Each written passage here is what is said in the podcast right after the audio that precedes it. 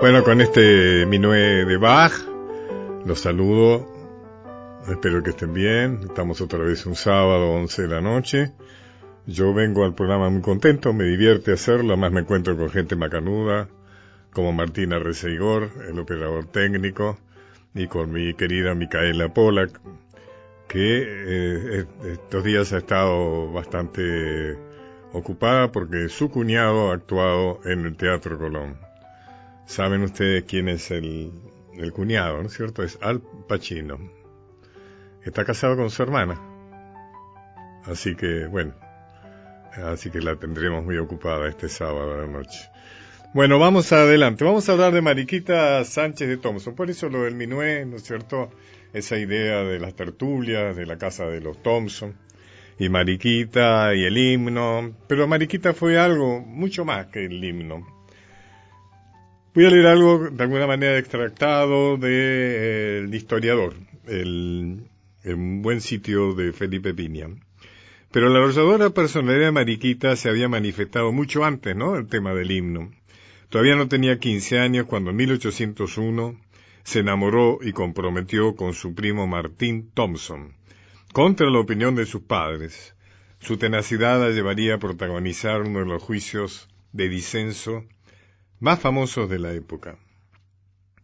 Por aquel entonces la Real Pragmática sobre Hijos de Familia, tal era el título, que regía en todas las posesiones españolas desde 1778, establecía que los hijos de blancos, menores de 25 años solo podían casarse contando con el consentimiento de sus padres, tutores o encargados. Esta muestra del despotismo ilustrado no tuvo una aplicación pacífica y dio lugar a los llamados juicios de disenso, por los cuales los novios buscaban que la autoridad diese el permiso negado por los padres o rechazase la imposición de un matrimonio no deseado. Evidentemente esta disposición apuntaba a, la no mezcla de la sangre, ¿no es cierto? O sea, preservar eh, lo blanco no contaminado, entre comillas, de, de los colores. Tanto el padre Mariquita, don Cecilio Sánchez, como su madre, Magdalena Trillo, se negaron a dar su consentimiento ya que tenían en vista para ella a un comerciante rico emparentado por el lado materno. Las hostilidades comenzaron cuando Thompson, que era de quien se había enamorado Mariquita, ¿no es cierto?, alférez de Marina, fue trasladado de Buenos Aires, primero a Montevideo y después a Cádiz, indudablemente por las influencias de don Cecilio, ¿no?, el padre, como acabamos de ver, al tiempo que se le intentó imponer a Mariquita los esponsales con el candidato familiar que se llamaba don Diego del Arco. La niña se negó, hizo una declaración ante autoridad competente, de su voluntad de casarse con Thompson. La respuesta fue encerrarla en un convento por un tiempo. Ya muerto don Cecilio, el padre, y vuelta a casar doña Magdalena, la madre, comenzó el juicio de disenso promovido por Martín Thompson a su regreso a Buenos Aires. Mariquita le escribió una muy osada carta al virrey Sobremonte contándole su caso. Excelentísimo señor, ya ha llegado el caso de haber apurado todos los medios de dulzura que el amor y la moderación me han sugerido por espacio de tres largos años, para que mi madre, cuando no su aprobación, cuanto menos su consentimiento, me concediose para la realización de mis honestos como justos deseos. Pero todos han sido infructuosos, pues cada día está más inflexible. Así me es preciso defender mis derechos. O vuestra excelencia mándeme a llamar a su presencia, pero sin ser acompañado de la de mi madre, para dar mi última resolución, o siendo esta la de casarme con mi primo, porque mi amor, mi salvación y mi reputación así lo desean exigen. Nuestra causa es demasiado justa, según comprendo, para que vuestra excelencia nos dispense justicia, protección y favor. No se atenderá a cuanto pueda yo decir en el acto del depósito, pues las lágrimas de madre quizá me hagan decir no solo que no quiero salir, pero que ni quiero casarme. Por último, prevengo a vuestra excelencia que a ningún papel mío que no vaya por manos de mi primo, de vuestra excelencia, ascenso ni crédito, porque quién sabe lo que me pueden hacer que haga. Por ser esta mi voluntad, la firma en Buenos Aires el 10 de julio de 1804.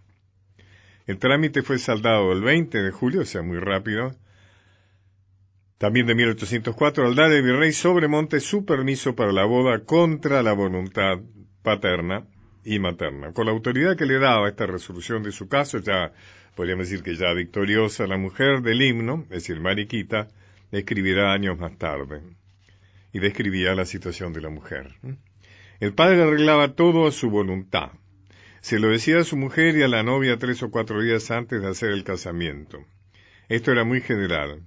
Hablar de corazón a esta gente será farsa del diablo. El casamiento era un sacramento y cosas mundanas no tenían que ver en esto. Ah, jóvenes del día. En fin, se está eh, dirigiendo a la juventud de su época, ¿no? Si pudierais saber los tormentos de aquella juventud, ¿cómo sabríais apreciar la dicha que gozáis? Indudablemente, por lo que ella dice, las jóvenes habían ido adquiriendo mayor independencia y autonomía. Las pobres hijas no se habrían atrevido a hacer la menor observación. Era preciso obedecer. Los padres creían que ellos sabían mejor lo que convenía a sus hijas y era perder tiempo hacerles variar de opinión. Se casaba una niña hermosa con un hombre que ni era lindo, ni elegante, ni fino, y además que podía ser su padre, pero hombre de juicio, era lo preciso. De aquí venía que muchas jóvenes preferían hacerse religiosas que casar es interesante, ¿no? Porque la gente, tantas mujeres se enteraban en el convento en aquellos tiempos, preferían hacerse religiosas que casarse contra su gusto con hombres que les inspiraban aversión más bien que amor. Amor, palabra escandalosa en una joven, el amor se perseguía, el amor era mirado como depravación. Veamos cómo la lucha, ¿no es cierto?, por los derechos de la mujer, viene de tanto tiempo atrás y sin duda Mariquita Sánchez de Thompson, la del himno, la que prestó su piano, e indudablemente merece entrar a la historia por causas bastante más significativas, como esta de haber sido una pionera por la lucha por la independencia y la autonomía de la mujer. Hace un alto y disfruta del paisaje. Los caminos de Pacho O'Donnell.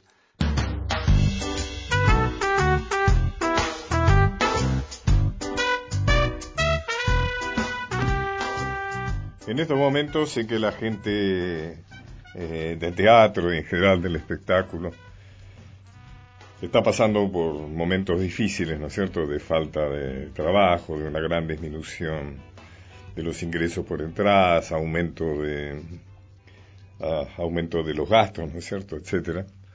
Eh, es un gusto conversar con Jorge Azurmendi, que realmente lleva adelante su momento eh, de mucha actividad.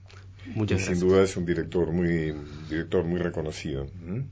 Y en este momento tiene dos obras en cartel. Una es Independencia de Lee Blessing, que está en el Teatro del Duende, que es el teatro del maestro Agustín Aleso, los sábados a las 21 y 30. Y en Boca Cerrada, de Juan Carlos Vadillo, está eh, los lunes a las 20 horas en el Teatro del Pueblo. Eh,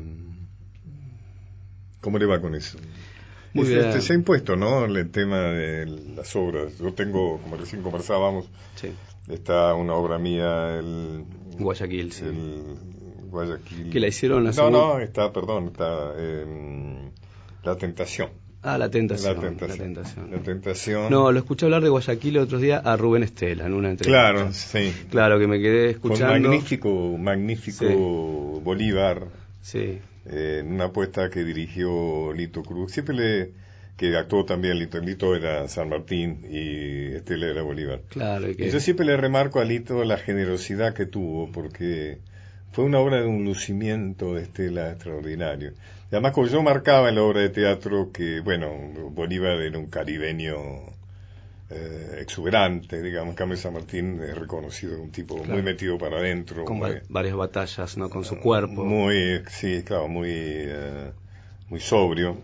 Entonces, naturalmente, el personaje de Bolívar le daba mucha, mucho, mucho vuelo, ¿no? Eh, sí, así que bueno, pero estaba diciendo el tema de, de también la Tentación, que está terminando ahora, si los que quieran ir a verla, vayan a verla, creo que es ya las últimas funciones, el, creo que el lunes es la última función. Eh, eso de una, una función por semana, ¿no? Es difícil, es, ¿no? es poco, ¿no? Y es Eh, Se difícil. le cuesta mucho. Es como calentar motores y, Claro. y se terminó, ¿no? Eh, Sí, calentar a media. ¿no? Calentar a medias, ¿no? No, no hay tiempo de, de, de que se pro- No hay tiempo del boca a boca, no hay. pero bueno, son los Después tiempos. los críticos no alcanzan a ir a todas las obras. ¿eh? No, también se hace un- ese es un tema con los críticos, porque Claro. a veces no, no pueden cubrir todos los espectáculos que hay en Buenos Aires. Claro, y con la dificultad de promocionar una obra, prácticamente una buena crítica es casi el único elemento promocional que Exacto. tiene una obra. de Sí, teatro. sí. Bueno, pero es lo que hay, como dirían los chicos, ¿no? O el boca en boca también está es muy bueno. Muy bueno, sí, pero necesita su tiempo, ¿no? Claro, Boca a boca. necesitamos un tiempo.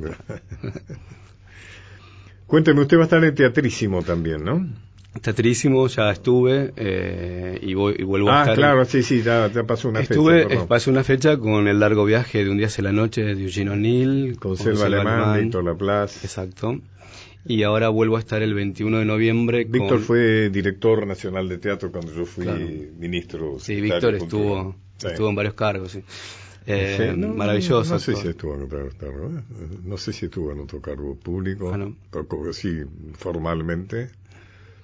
No, bueno, tiene habría que preguntarle, pero no recuerdo. Mm, después está Morir, ¿no? No, después hago eh, Móvil, se llama la obra. Morir es otra obra del mismo autor. Esta es Móvil, que la vamos a hacer en el Teatro Nacional Cervantes Ah, el 10 interesante. de noviembre, con Marta González, Ya la está ensayando. Ana claro. María Castel, eh, Nelson Rueda y Maya Francia. Es un semimontado que hacemos con la Embajada de España. Una obra preciosa que habla sobre... Castel, una gran artista, le muchos saludos míos. Muy, muy gran. Ella actuó en mi, gran obra, amiga. en mi obra El Arco de Triunfo y la recuerdo Sí, maravillosa. muy cordialmente. Buena persona. ¿eh? Muy buena persona, Sí, es un amor, sí. buena persona.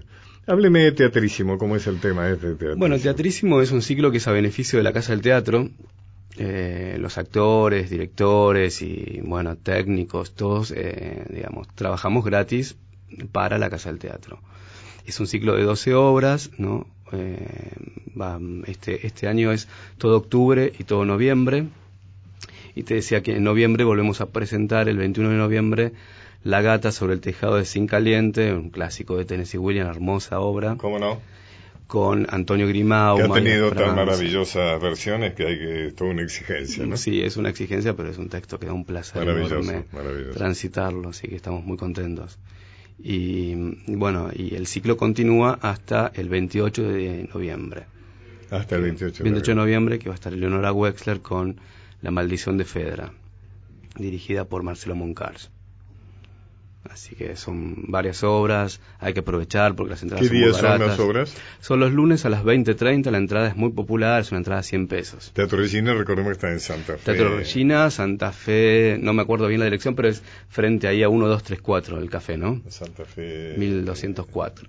Libertad debe ser una de esas, ¿no? Santa Fe entre, entre Talcahuano y Libertad. Ahí se hizo una obra mía que fue Van. Gogh. Y el Arco de Triunfo, ¿sí? ahí? El Arco de Triunfo ahí también, también se hizo Van Gogh. Ah, vos. O sea, muy, una linda experiencia. O sea, es un lindo teatro, ¿no? Muy lindo, muy Un lindo. lindo sí, teatro. preciosa Buen sala. teatro, sí, sí. Preciosa, preciosa. O sea, precioso. Eh, bueno, así que está usted muy muy activo, como usted dijo, dirigir en Cervantes. Además usted ha sido muy premiado, ¿no? Ha tenido Sí, Florencio Sánchez. Eh, Florencio Sánchez por la versión de Como les guste de, de Como les William guste, Shakespeare. claro. Y también por Noche de Reyes del mismo autor, de Shakespeare. eh, Eh, ganó él también los hace, ¿no es cierto? nominaciones a los hace por, por varias obras. Por sí. varias obras, ¿no? Sí, por Danza de Verano, una obra que hicimos en el multiteatro con también con Hace bien los premios, ¿no? Los premios hacen. Los premios son un mimo, sí. Son un mimo, Son sí. un mimo y, y es lindo que... Uno, uno habla mal de los premios hasta que se lo dan a uno, ¿no? Entonces, No, porque habla, claro, no, no habl- hablan mal de los premios cuando no se lo dan, claro. Claro, uno recuerda a Borges, que Sí, nunca lo sí, premiaron. pobre a Proust, que nunca lo Y premiaron. bueno, pero lo merecían. Ahí hay cuestiones ideológicas por algo, Sí, por eso no se los ha premiado, pero Borges es, creo que es indudable que lo tendría que Algún día vamos a hablar de Borges. Yo tengo alguna, algún problemita con Borges, pero no es el momento Ah. de hablar de eso. Bueno, bueno. Ajá. yo lo adoro como escritor, o sea, Sí, ideológicamente no, no, no, no, no lo juzgo, no me parece que Eh, esa es toda otra discusión también. Esa es otra discusión, claro. Si uno puede aislar absolutamente la obra de un autor de su en fin, de su comportamiento, diríamos, ¿no? en la vida, ¿no? En ese tipo de cosas. Bueno, en fin, es una vieja, una vieja, una vieja polémica esa. Tenemos eh, varios, varios, varios grandes que, bueno. ¿Cómo, ¿Cómo entró usted en el teatro? ¿Cómo? ¿Cómo entró usted en el teatro? ¿Cómo empezó? Eh, yo empecé como actor primero, eh, con Gandolfo, y bueno, después estuve haciendo la asistencia de dirección de Daniel Soles Marsal, que comentaba hace un rato que era un gran, es un gran amigo. Eh, de una obra que se llama Cuarteto de Heiner Müller. Eh, y bueno, después mi primera obra fue una obra de Pirandello, una versión mía de Pirandello, que se llamó el gorro, el del gorro de cascabeles, que se llamó Lágrimas Negras, que era una versión con, con, con 50 actores, una cosa así. Y después, bueno, hice mm, eh, una versión de Sonata de Otoño que la presentamos también en la Casa del Teatro con Elena Tacisto, eh, Selva Alemán, Julieta Díaz. Elena Tacisto, qué gran actriz. Gran actriz, gran, actriz, y gran persona. Actuó mucho en el Teatro San Martín, ¿no? Sí.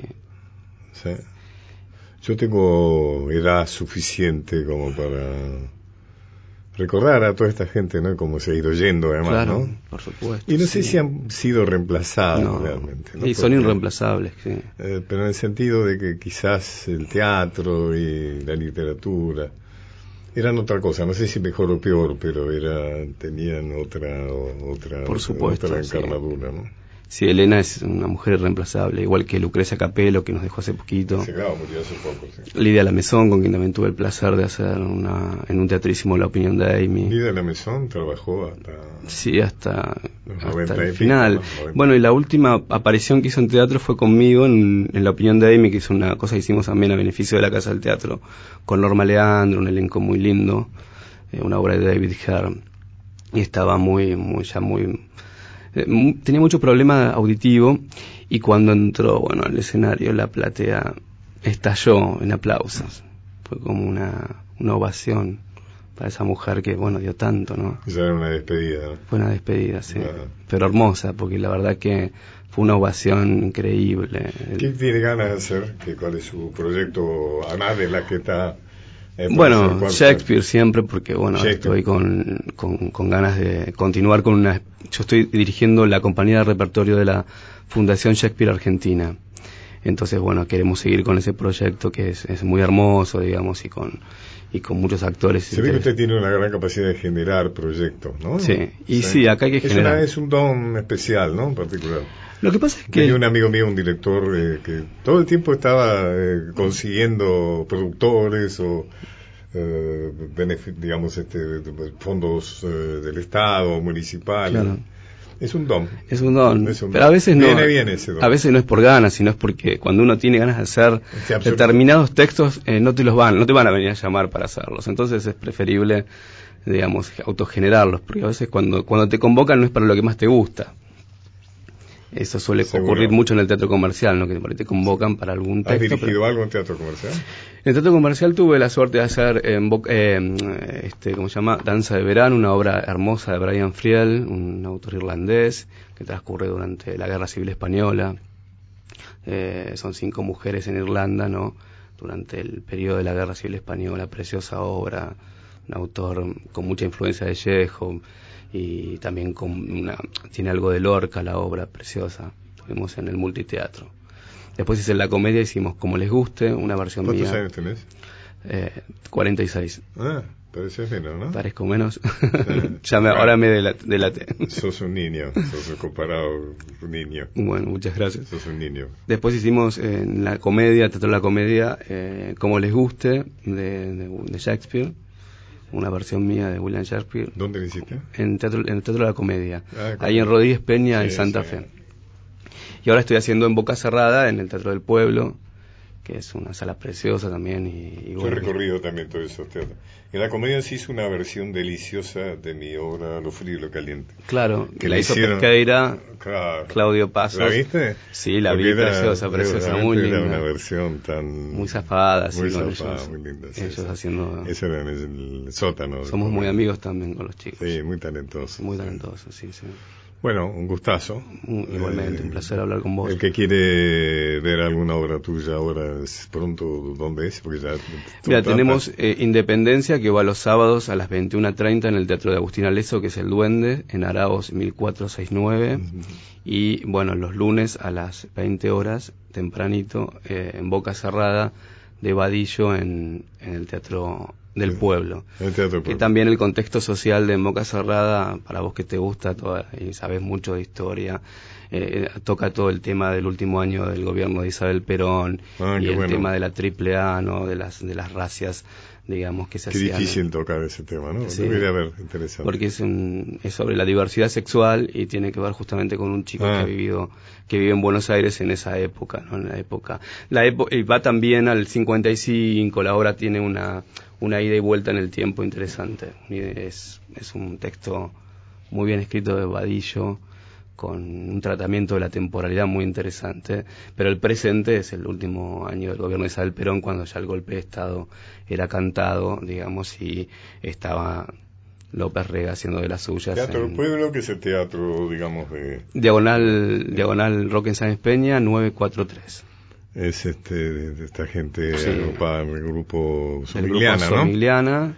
Que, bueno, Tito Cosa, Pelinelli, Héctor Olivoni, eh, varios cuna de autores, Bernardo Carey. Muy buena gente. Muy buena Andaban con problemas, ¿no? Porque siempre están con problemas de... Estaban con problemas porque eh, ese edificio aparentemente pertenece al Centro Cultural de la Cooperación y bueno... Ah, ese edificio, yo creo que era de la del shopping ese del abasto en realidad. No, creo que es del grupo de la cooperación. ¿Ah, y ah. ahora, bueno, aparentemente lo, renovaron el contrato y bueno, ahí, ahí, la verdad que hicieron mucho esfuerzo para ponerlo, para ponerlo como está, el teatro que está divino.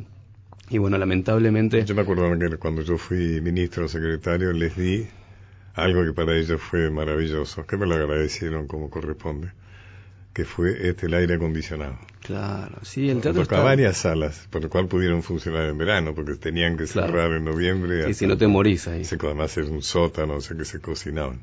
Azurmendi, un gustazo grande. ¿eh? Un placer enorme, Pacho. Gracias, gracias por la invitación. Muchas historias para compartir. Los, Los caminos de Pacho O'Donnell. Todos los 2 de noviembre se celebra en San Juan, especialmente en Vallecito, eh, el recuerdo, la fiesta a ese fenómeno de, religiosidad popular que es la difunta Correa. Eh, hay que decir que durante el año visitan su oratorio, digamos la, capilla que erigida en su nombre, que por otra parte hay, este, eh, oratorios regados por todo el país bueno, para ir a San Juan van más de un millón de personas. Bueno, con Antonio Tarragorros, cuando hicimos Pasiones como, como disco, como espectáculo, Pasiones en la historia argentina, quisimos, tratamos por lo menos de contar su historia.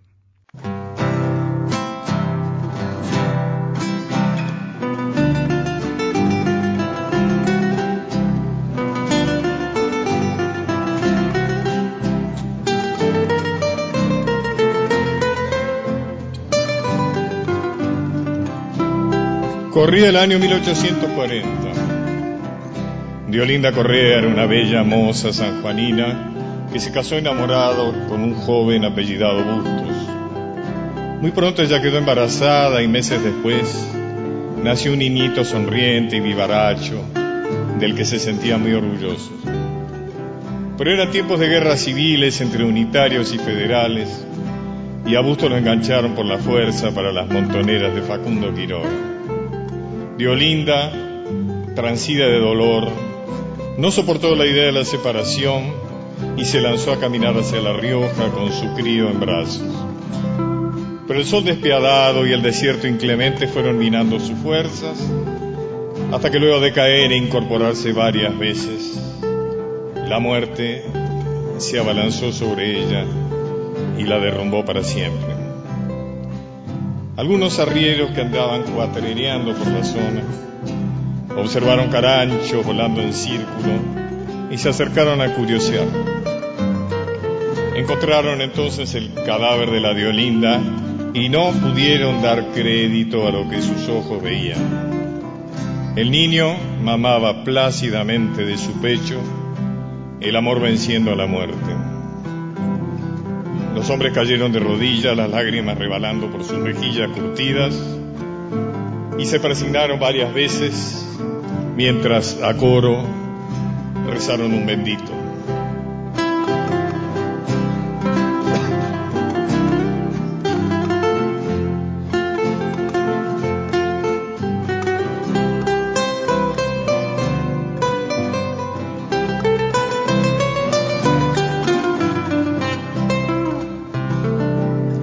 Gauchita cuyana, tu vida se apaga en este desierto, bebés, soledad. Se muere tu niño de sed y verano, el diablo en la noche se lo llevará. Acechan chimangos, el cielo incendiado, la agónica niña a Dios imploró, Diosito querido, que viva te ruego, entrego mi vida, no siento temor. Ay, difuntita correa, tu niño se bebe la vida en la muerte. Cuando el desierto cascina, tu leche es la vida, la flor de tu alma.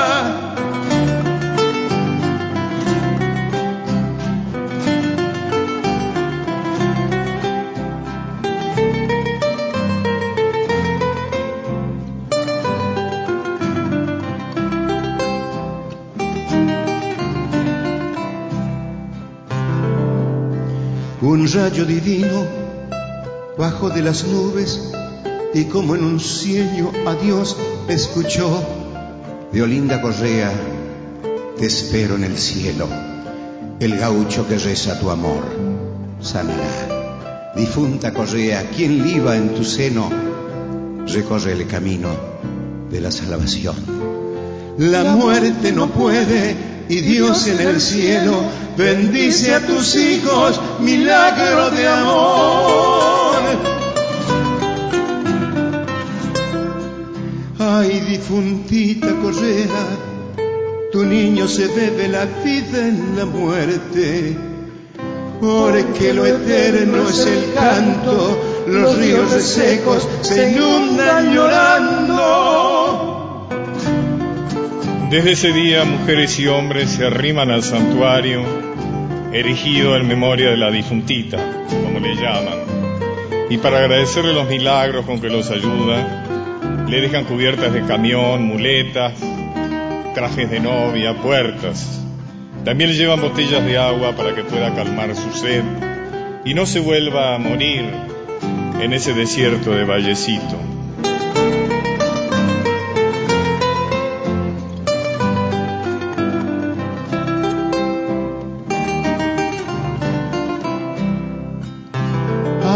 Difuntita cosea, tu niño se bebe la vida en tu muerte, porque lo eterno es el canto, los ríos resecos se inundan llorando.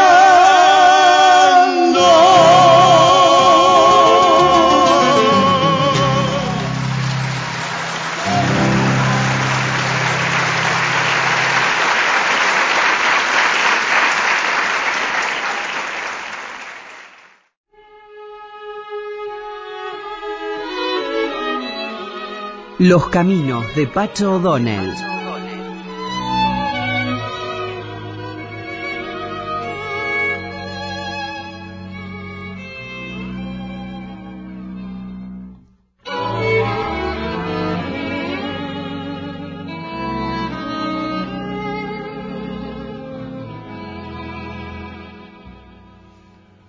Soledad de Gardel y Lepera y a mí me diga que de tu dulce vida vos ya me has arrancado. Mi corazón una mentira pide para esperar tu imposible llamado. Yo no quiero que nadie se imagine como es de amarga y honda mi eterna soledad. Pasan las noches y el minutero muele la pesadilla. Canta Hernán Lucero.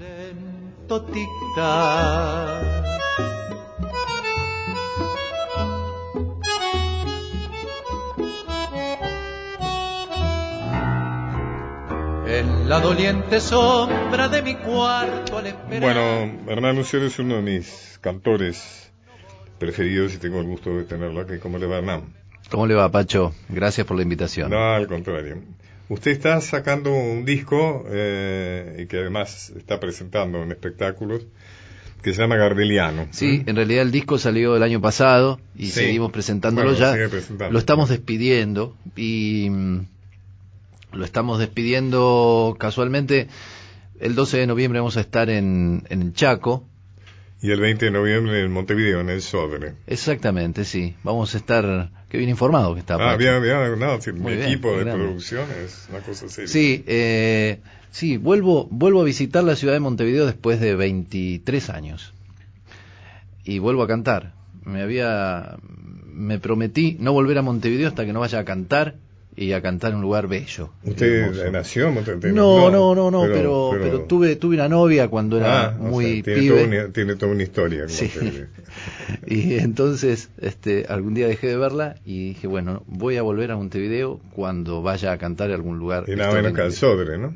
Nada menos. Y gracias a la invitación de este cantorazo que es Ricardo Olivera y que está cumpliendo este, 20 o 30 años con el tango y que, y que me invitó a cantar con él. Así que allí estaré celebrando, celebrando su arte y ¿Por qué Gardel? ¿Por qué un homenaje a Gardel? porque es el artista que más amo. Um, si no fuera por Gardel, yo no estaría aquí charlando con usted. No. Él, él motivó mi amor por, por la música, mi amor por el tango, mi amor por el arte y, y quién sabe por la cultura de este país, ¿no? Quién sabe si él no motivó de algún modo mi amor por la cultura de este país. Ya es bastante, ¿no? Todo eso, ¿no? Gardeliano consta de 12 temas seleccionados eh, de, de toda la, la, digamos, el repertorio de, de Gardel, ¿no?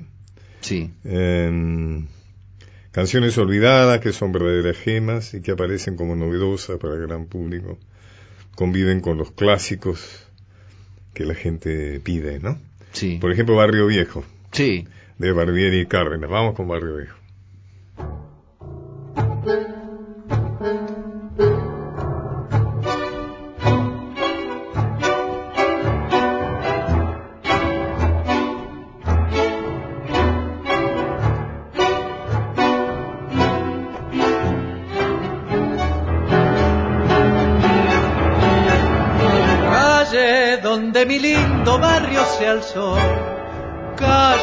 Que guarda mis recuerdos de ayer. Vuelvo lo mismo que una londra, trayendo en mis canciones los ecos de la fronda. Quiero que no olvides que traje al volver todas las dichas que me hiciera gozar. Por eso al llegar quisiera dejar la esencia de mi cantar.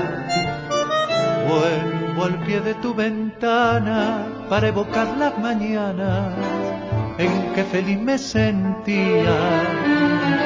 Cuando un cantor melodioso interrumpía el reposo de la mujer que quería. Hoy que rondo por tu calle.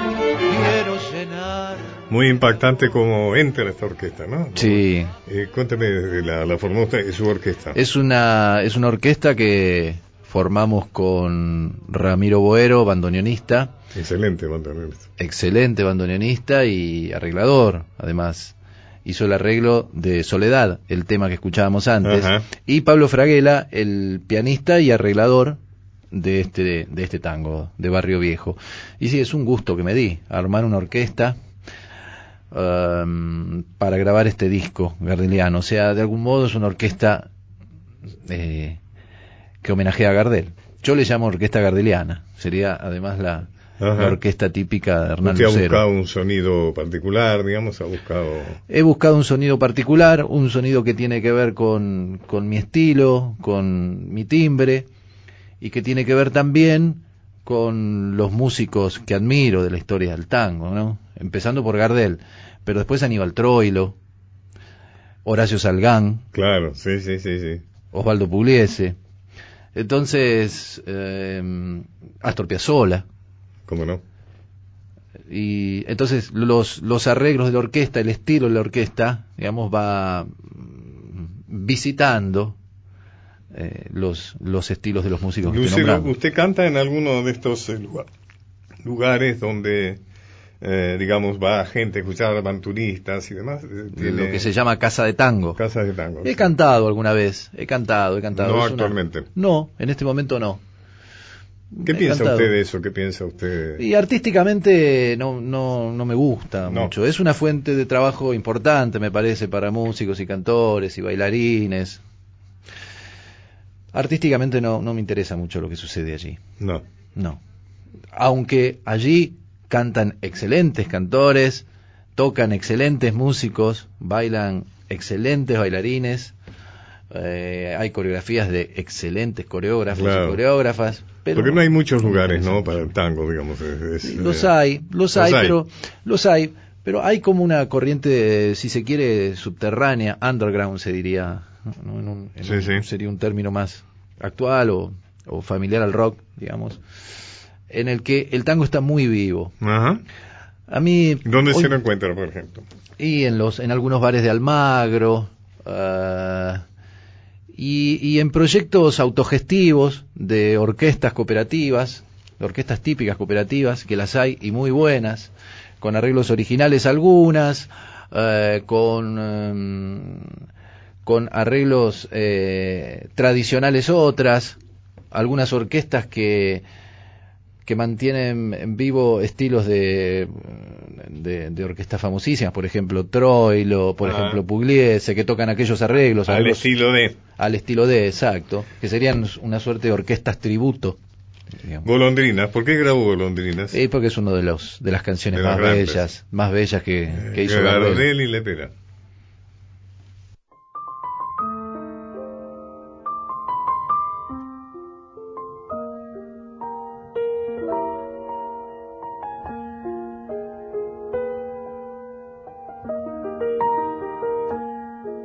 Golondrina de un solo verano, con ansias constantes de cielo lejano. Alma criolla errante viajera, querer detenerla es una quimera. Golondrina con fiebre en las alas peregrina borracha de emoción, siempre sueña con otros caminos, la brújula loca de tu corazón.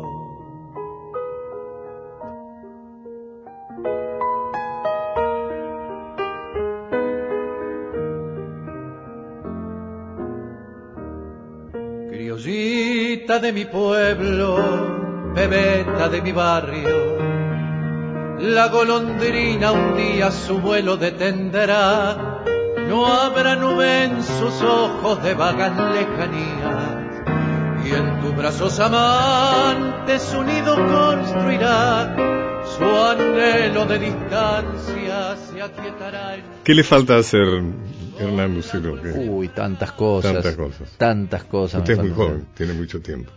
Eh, espero que sí. Ojalá.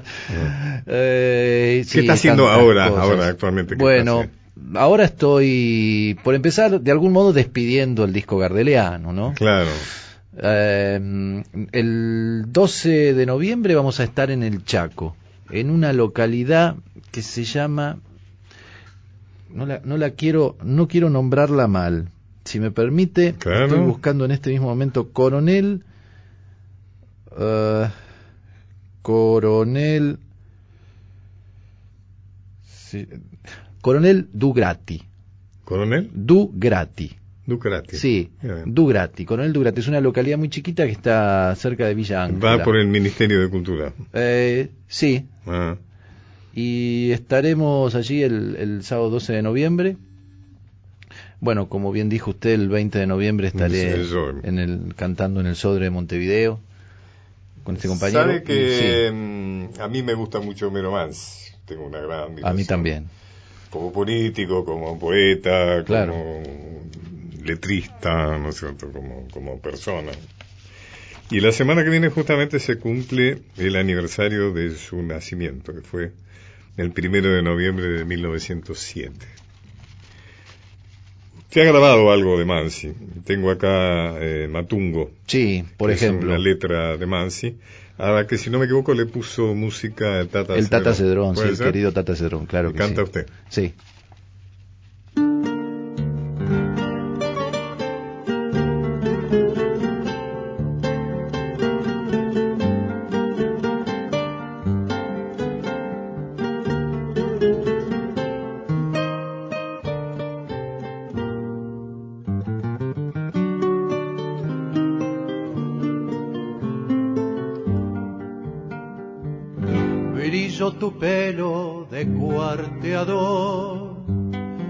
Sur de Barracas Viejo, cartel y orgullo del corralón, frisón de cinchar parejo, tordillo oscuro tu corazón, guapio al vencer las barrancas, cuando guapeando en tus ancas, vamos, gritaba el patrón.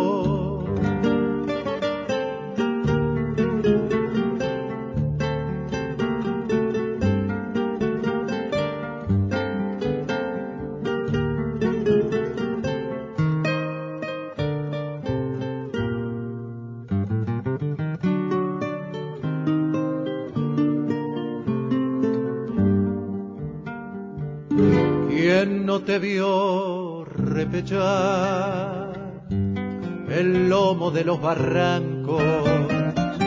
Un temblor en cada hijar, clavados tus cabos blancos, o cargando campanillas sonoras sobre la cruz y atravesar las orillas cuando los corzos del sur la moza aquella las manos de ella Juana Roldán Acá ya no es tanto el, el Mansi urbano, ¿no? Sino que aparece el Mansi campestre, ¿no? El, sí, el, man, el, El mansi Mansi de- campero orillero, El ¿no? Mansi que nació en Santiago del Estero, ¿no? Sí, y un poco el, el, el Mansi aquel que observaba desde, desde ese colegio pupilo en, Claro. en- en el sur de la ciudad, en el barrio de Pompeya, cómo, cómo la ciudad y el campo se fusionaban. Claro, Ahí. ¿no? Este, en, el, en, las orillas de la ciudad. El Mansi Bueno, orillero sería. ¿no? Sí, sí, clarísimo. Lucero, lo felicito, ha sido un gusto tenerlo acá. No, el gusto es mío, Pacho, Tiene por usted favor. una excelente voz. Muchas gracias. Me gusta mucho su voz. Muchísimas gracias. Algún día me va, lo voy a invitar para que venga a contarme cómo, cómo es, cómo se canta el tango, o sea, ¿no? Cómo, cómo, cómo funciona el diafragma, los pulmones, la garganta, etcétera. Será un gusto. Me, me va a gustar mucho. Será un gusto, cómo no. Lucero, Hernán Lucero, pasado por nuestro programa. Muchas gracias. Los caminos de Pacho O'Donnell. Un puente entre el pasado y el futuro para entender el presente.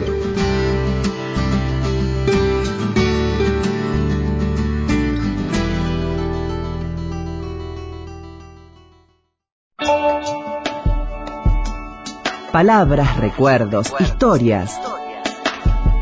Los caminos de Pacho O'Donnell.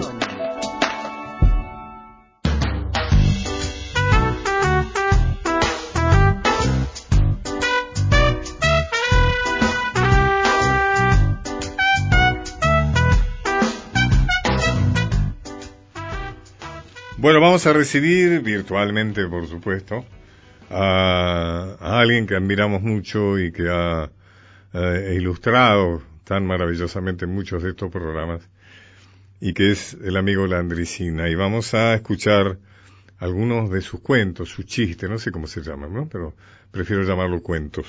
Vamos a empezar por uno, borracho con dignidad. El mamau da material para cualquier cosa. Están los mamaos cargosos, los mamaos pendencieros y los otros que no hacen nada, ¿cierto? Sos, sos mamao porque sí nomás. Y, por ejemplo, yo el mamao cargoso no lo aguanto porque es, ese tipo que se toma y se le tira arriba y lo obliga o lo quiere obligar a tomar lo que él le gusta tomar y lo palmea y le llora en el hombro y si está comiendo un sándwich de chorizo se lo exprime en la solapa. Ese tipo de cosas son insoportables, ¿no? Este, después el otro, el pendenciero, el, el buscapleito, que también para mí es una barbaridad porque Mm, cuando un hombre necesita el auxilio del alcohol para hacerse el guapo, para mí no entra ni en la escala de hombre, ¿no? En cambio el otro, ese que toma porque le gusta, como el del tango, de puro kurda, ese me encanta. Porque toma porque toma y no molesta.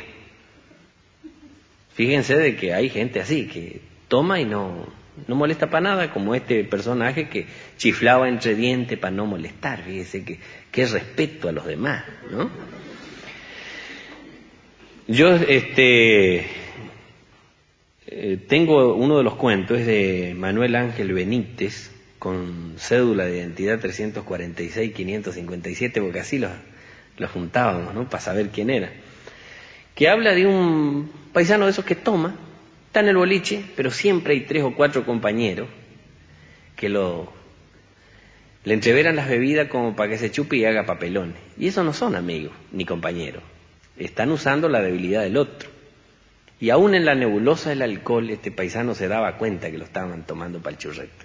Entonces intentaba irse cada rato.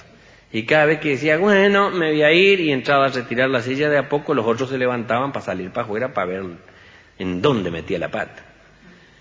Y él se daba cuenta de eso y casi con amargura decía, me había quedado otro rato y cerraba la Intentó tres, cuatro veces irse. Como los compañeros también se levantaban, no pudo. Entonces amagó como para el caballero y salió para afuera.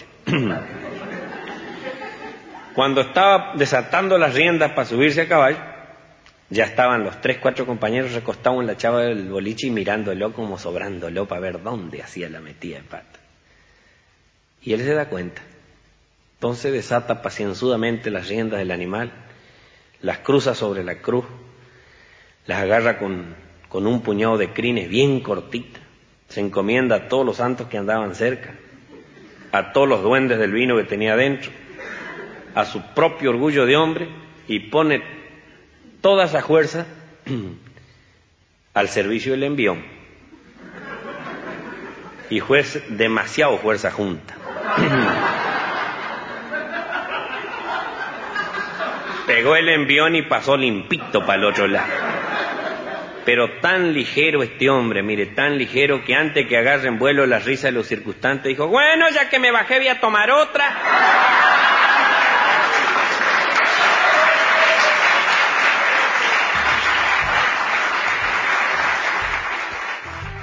A veces la gente me suele preguntar, Dígame, dice Andresina, ¿usted no le da no le da miedo así cuando se para delante de un micrófono, cuando hay mucha gente en los festivales? Que...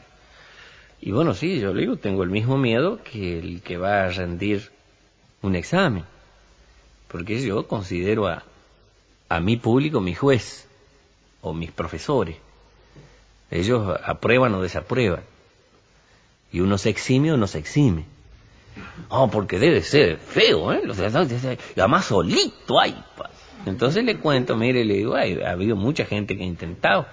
Lo del monologuista es tremendo, por supuesto, porque uno tiene que hacer callar a la gente porque lo escuchen. Y los cantores también, los solistas de guitarra peor, porque tienen que escuchar unas cuerdas ahí que suenan a penitas a veces cuando se quiere dulcificar el canto. Y, en mi pago hubo uno que debutó de esa manera, y pobrecito, te imaginas, de cantor y guitarrero. Para la tercera pieza no quedaba nada con qué tirarle.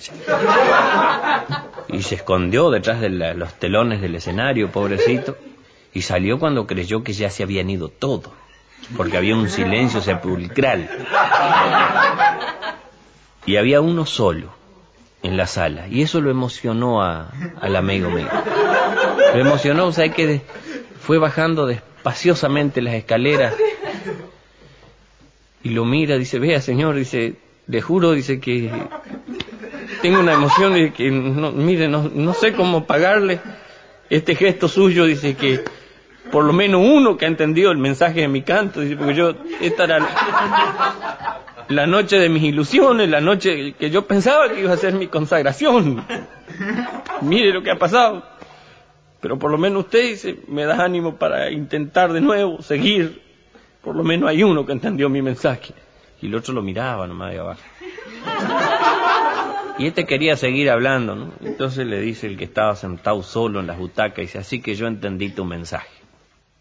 ¿Sabes por qué no me fui? Porque yo fue el que te tiró con la muleta.